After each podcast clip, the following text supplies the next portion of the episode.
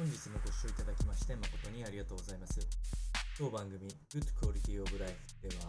日々皆様がワクワクして過ごせるような新しいトピックスやヘルス関係の論文等を参考にしながら情報提供を行いますので、ぜひお聞きください。それでは本日のテーマですけれども、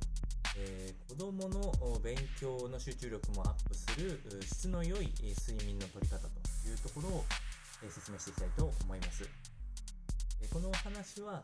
あ布団でおなじみの日本あ日本の中でも有数の企業の、えー、西川の社内研究機関である、えー、日本睡眠科学研究所の研究員が、えー、説明している記事についてのお話となっています。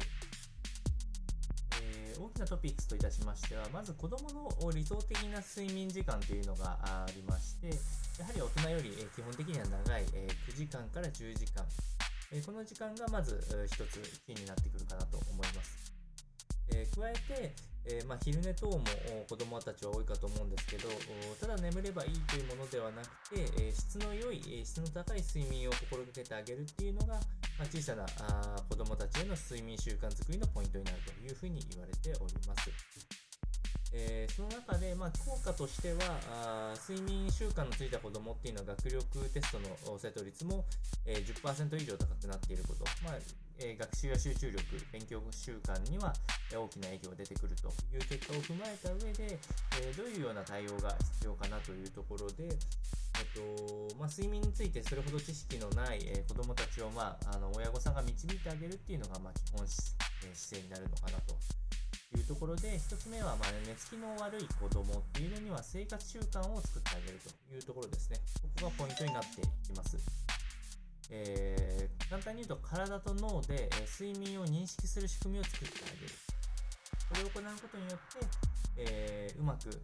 子供があご飯食べてお風呂入ってあ眠くなるなというようなこういう流れを作ってあげるのが一つ大事と言われております。その他、にはあ子供たちの日中の満足度や達成感これを高く保ってあげるっていうのが睡眠をより良い睡眠を導く手段となっております。こうやって一つ挙げるなら、まあ、親子のコミュニケーションっていうのも密に行っていくことっていうのが、えー、子供にとってはすごく心の充足感を与えて、えー、睡眠にも効果的と言われておりますので、この辺を注意してみてはいかがでしょうか。それでは本日の内容は以上となります。この番組の内容が少しでも面白いな、気になるなと思っていただいた方は、ぜひチャンネル登録、またはフォローの方をよろしくお願いいたします。それではまた次回の放送でお会いしましょう。本日もご視聴いただきまして誠にありがとうございました。